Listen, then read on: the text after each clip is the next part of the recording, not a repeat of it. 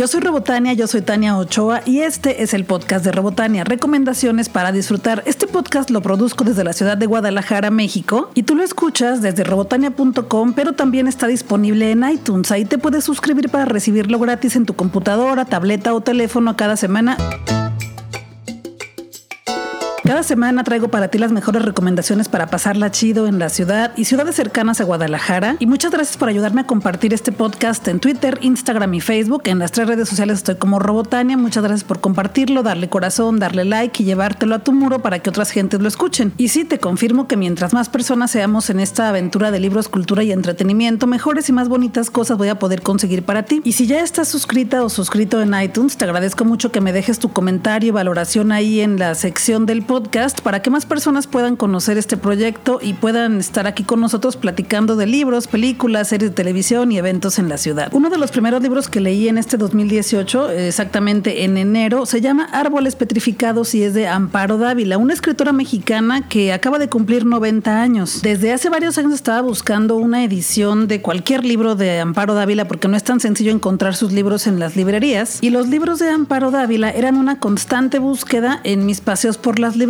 el año pasado por fin pude encontrar esta edición conmemorativa de Amparo Dávila y sus árboles petrificados, una colección de cuentos muy insólitos que mezclan la realidad con la fantasía, pero tal cual en la vida cotidiana. Simplemente lo que ella platica casi siempre en sus cuentos, o al menos en estos que acabo de leer, son situaciones que difícilmente podrían ocurrir, que parecen sueños, pero que los inserta también en la vida cotidiana que te lo crees completamente. Y yo creo que al igual que Elena Garro, solo que Elena Garro falleció en 1998 y Amparo Amparo Dávila sigue viva, ellas dos deberían de ser mucho más leídas. Creo que Amparo Dávila se merece que más personas la conozcan. Así que si ves algún día un libro de Amparo Dávila en alguna librería de usado, por favor avísame, cómpramelo y yo te recupero tu dinero. Pero bueno, también si ves otro, pues cómpratelo para ti porque de verdad tienes que conocer su escritura. Tiene cuentos muy auténticos, muy originales, que algunos incluso dan un poco de miedo y terror, pero que me gustaron mucho porque te presentan eso, la fantasía insertada en la realidad. La Secretaría de Cultura de la Ciudad de México declaró febrero como el mes de Amparo Dávila y está organizando varias actividades en el Palacio de Bellas Artes. Cuando me entero de estas actividades es cuando me dan ganas de vivir en la Ciudad de México, pero bueno, ahí te va. Te voy a compartir el cartel en mi Facebook, te recuerdo que estoy como Robotania para que consultes con calma cada una de las actividades, pero te voy a platicar. Va a haber un homenaje a la cuentista, a Amparo Dávila en sus 90 años, y varios especialistas conversarán con la autora. Sí, Amparo Dávila estará ahí sentada con las personas para platicar y esto será el martes 20 de febrero a las 7 de la noche en la sala Manuel M. Ponce. Otra actividad se llama Reflexiones sobre el cuento, en la cual varios jóvenes autores explorarán el género del cuento literario a partir de la obra de Amparo Dávila. Y es que los cuentos de Amparo Dávila están contados de una manera muy original, por eso es que insisto en que tienes que leer al menos un cuento muy pronto. La primera sesión fue el miércoles 14 de febrero y la segunda será el 28 de febrero a las 7 de la noche en la sala Adamo World. El martes 27 de febrero será una lectura colectiva de la obra de Amparo Dávila a las 7 de la noche. Y la última actividad es que habrá un curso introductorio a Amparo Dávila y la literatura fantástica impartido por Alejandra Amato. Esto será a partir del 12 de febrero. Sí, ya empezó, pero supongo que si te interesa te puedes todavía incluir. Son seis sesiones, cuesta 600 pesos y los informes te los dan en cclxv.inba.gov.mx. Y si te voy a poner el cartel en Twitter y en Facebook para que puedas consultar las actividades, aunque ya le di retweet a la cuenta oficial de la cultura de la Ciudad de México, pero ahí va a estar el cartel para que consultes todos los informes el teléfono a cuál correo puedes escribir y que asistas si es que estás en la Ciudad de México a estas actividades y sobre todo para que conozcas en persona a la escritora Amparo Dávila. Si estás en la Ciudad de México y vas a una de estas actividades, por favor cuéntamelo, me encantaría saber cómo están pasando, qué está sucediendo y que me cuentes tu experiencia de estar cerca de esta gran escritora.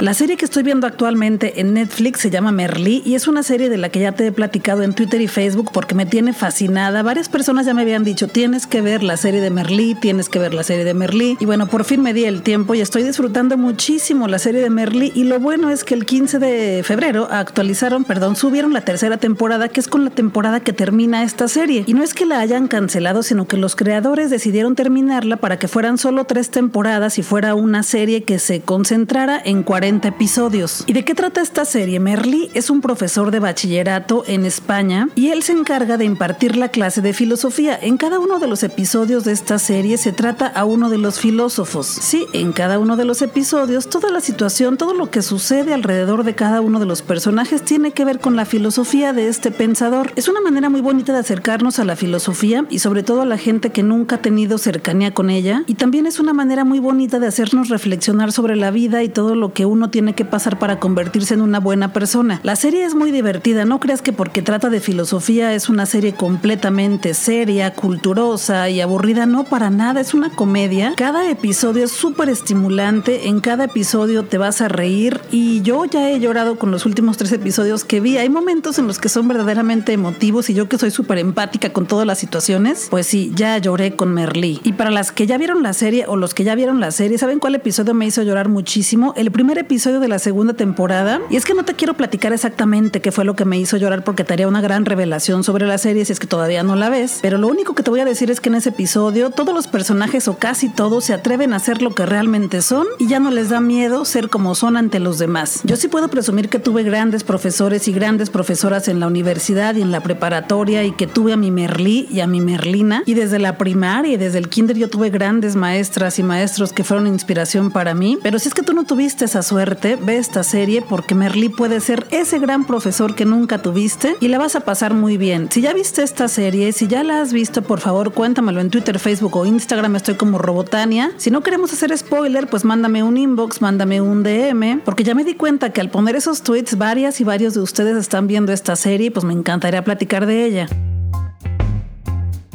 Universal Pictures me invitó a la premiere de la película El Hilo Fantasma. El Hilo Fantasma es una película protagonizada por Daniel Day-Lewis, Vicky Krieps y Leslie Manville y nos cuenta la historia del renombrado diseñador de vestuario Reynold Woodcock y su hermana Cyril, que también hay una relación medio extraña, ¿eh? Como de hermano y hermana. Bueno, no te quiero contar más, no te quiero contar más, ve a verla. Dirigida por Paul Thomas Anderson, una película que me encantó. Es una película muy meticulosa y bueno, tenía que hacerla porque el personaje principal, el protagonista protagonista es una persona que está obsesionada con todo, es un obsesivo compulsivo. La película está llena de belleza, cada una de las tomas son hermosas, la música es perfecta y bueno, ¿de qué trata esta película? Sin hacerte revelaciones, porque a mí me gusta que tú disfrutes las historias por ti misma o por ti mismo, te cuento que el personaje principal de la película es un diseñador de modas que está enamorado de lo femenino y sobre todo de las mujeres. Y en esta película, además de que vas a ver muchos aspectos de lo que implica diseñar un buen vestido y lo que implica que alguien porte ese gran vestido, lo que también vas a encontrar es la relación de pareja de un hombre y una mujer y también nos demuestra cómo en cada pareja se desempeñan distintos roles y cómo cada pareja tiene sus propios roles. Y también es sobre la dependencia que se genera al ser emparejado con alguien más y cómo a veces las cosas más extrañas o retorcidas son las que más hacen que nos enamoremos de la otra persona. Espero que te guste esta película, a mí me encantó por absurda, auténtica y deliciosa al mismo tiempo. El hilo fantasma se estrena el 23 de febrero en el cine, pero yo te recomiendo que vayas comprando tu boleto. A El Hilo Fantasma le doy 10 tuercas de Robotania.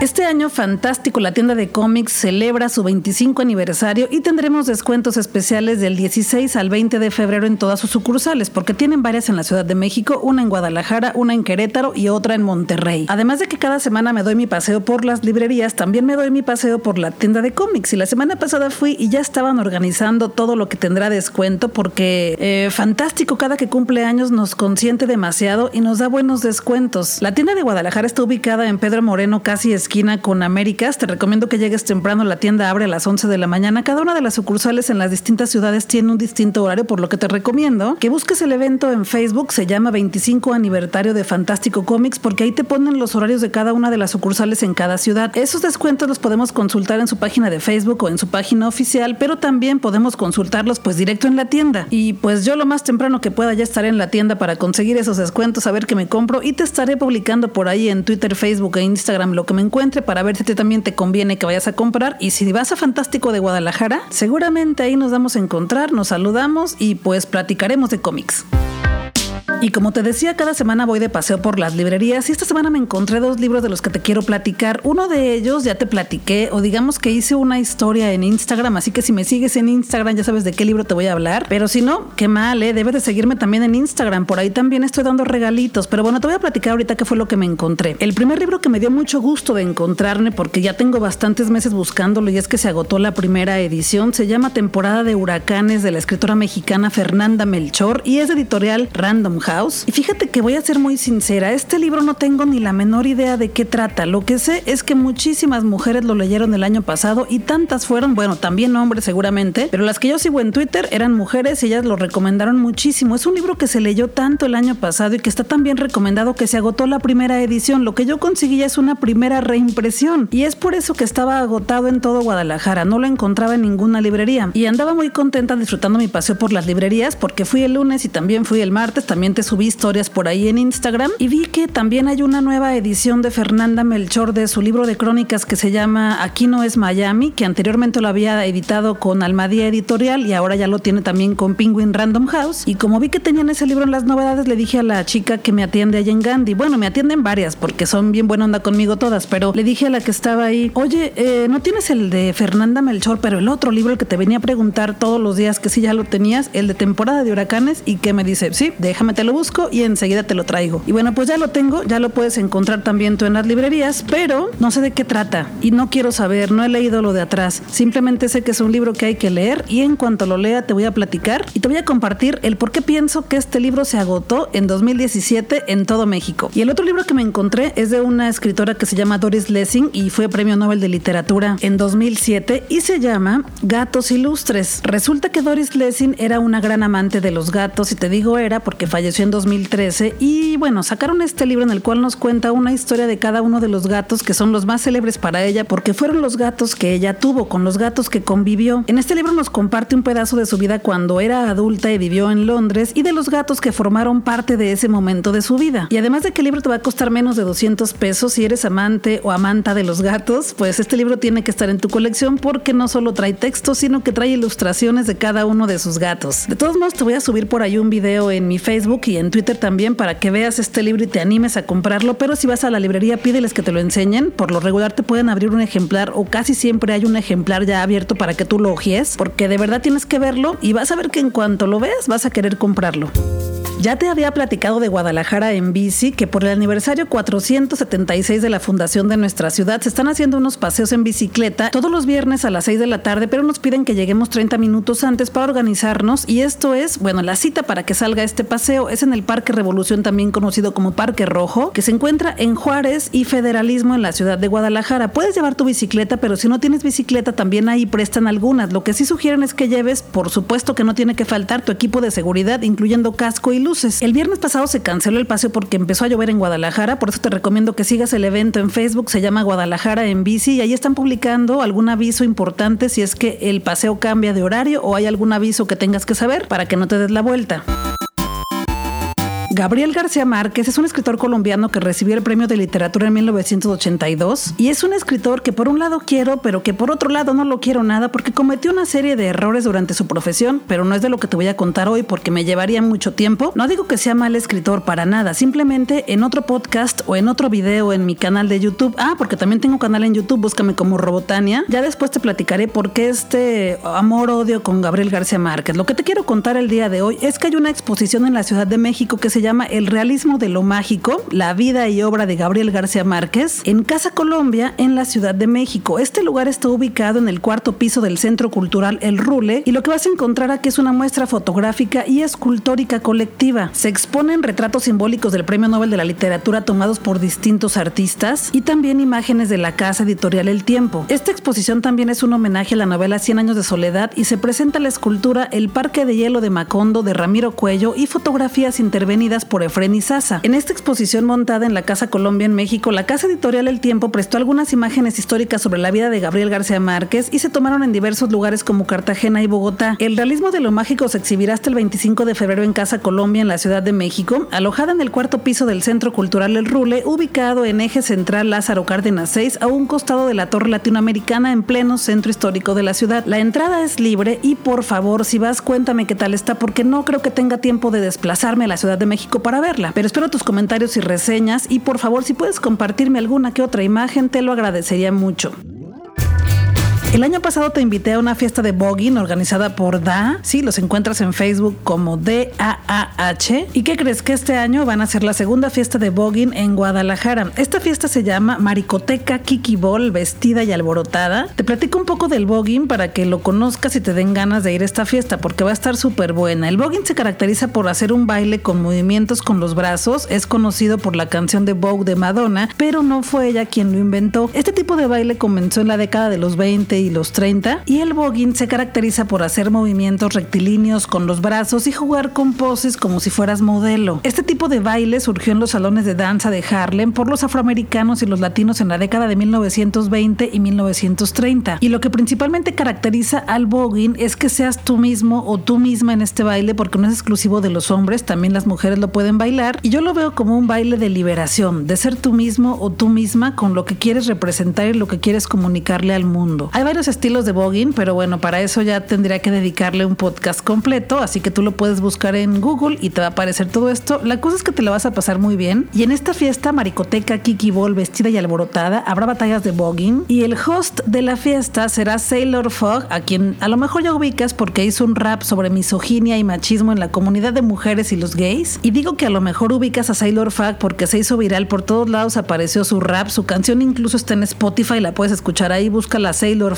O búscalo simplemente como el nombre de la canción, Polo Acartonada. O también puedes buscar directamente el video en YouTube. En esta fiesta tocará DJ Ninja Gaiden de House of Apocalyptic y los jueces serán Miguel Ángel Plasencia de House of Machos, César Rodríguez también de The House of Machos y Pepe Muñoz. Y has de decir, ¿y para qué va a haber jueces? Bueno, las personas que bailan, los Kiki Ball, que son las batallas de voguing, son competencias. Como espectadores solo podemos gritarles y emocionarnos o hacerles tronar los dedos cuando algo les sale muy bien, hay jueces que, de acuerdo a las reglas del baile, eligen quién fue el mejor y es la persona que gana. El tema de este voguing es vestida y alborotada, así que ya veremos con qué nos sorprenden las y los participantes. Y bueno, ¿por qué no? De una vez te cuento, estoy en pláticas con los organizadores para conseguir que vayas tú gratis a este evento junto conmigo y que la pasemos bien. Así que tienes que estar atenta y atenta a mis redes sociales porque por ahí te voy a decir cómo podremos ir a este evento Maricoteca Kiki Ball vestida y alborotada en Guadalajara, que será el 24 de febrero en Lab no sé cómo se pronuncia el nombre de este lugar, pero es NMOR Lab, que está en Avenida Francia 1438 en la colonia americana en Guadalajara. Y ya te platicaré en Facebook, Twitter e Instagram qué fue lo que conseguí para ti. Así que por lo pronto reserva la fecha. Y si quieres ir comprando tu boleto, en preventa cuesta 80 pesos y el día del evento 100 pesitos. Para conocer toda la información de este evento, te recomiendo que sigas en Facebook a los productores que son de AAH o directamente busca el evento como Maricoteca Kikibol vestida y alborotada en Facebook.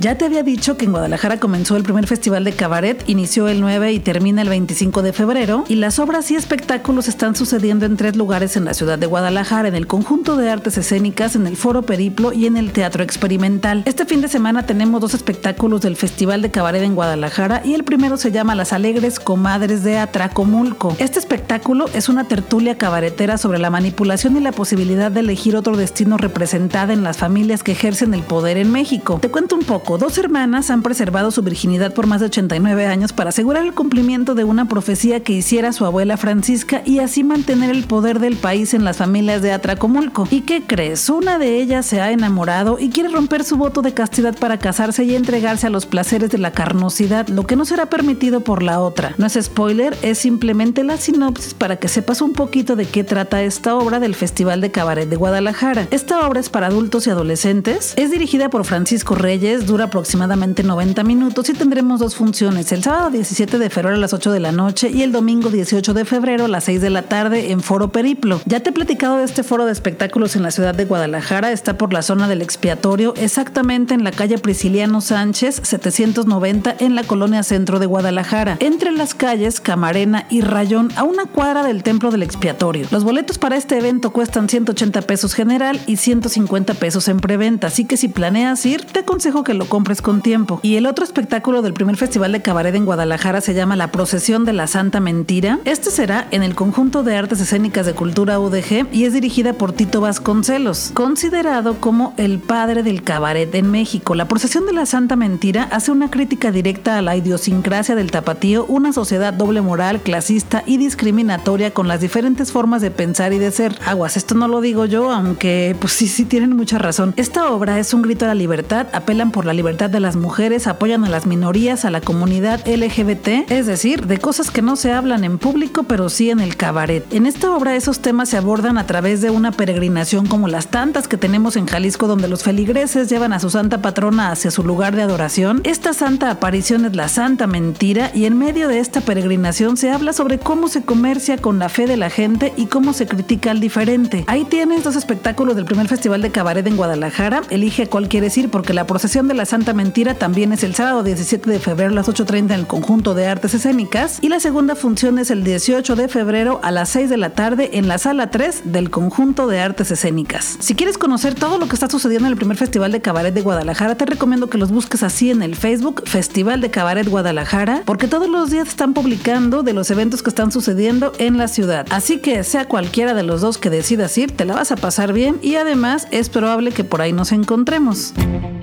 Gracias por escuchar este podcast. Yo soy Robotania, yo soy Tania Ochoa y este es el podcast de Robotania, recomendaciones para disfrutar desde la ciudad de Guadalajara, Jalisco, México. Me escuchas desde robotania.com, pero también estoy en iTunes, así que también te puedes suscribir para recibir este podcast gratis en tu computadora, tableta o teléfono cada semana o a veces hasta recibes dos o tres por semana. Porque además de mis recomendaciones semanales para pasarla bien, también te comparto entrevistas con celebridades de la literatura, la cultura y el entretenimiento. Gracias por estar aquí, gracias compartir este podcast con otras personas. Te recuerdo también que estoy en Twitter, Facebook e Instagram como Robotania y que también tengo un canal en YouTube, también me encuentras así como Robotania y subo cada semana un video con contenido distinto a este, pero que también tiene que ver con libros, cultura y entretenimiento. Vámonos a disfrutar que la vida es corta y el tiempo se nos está terminando.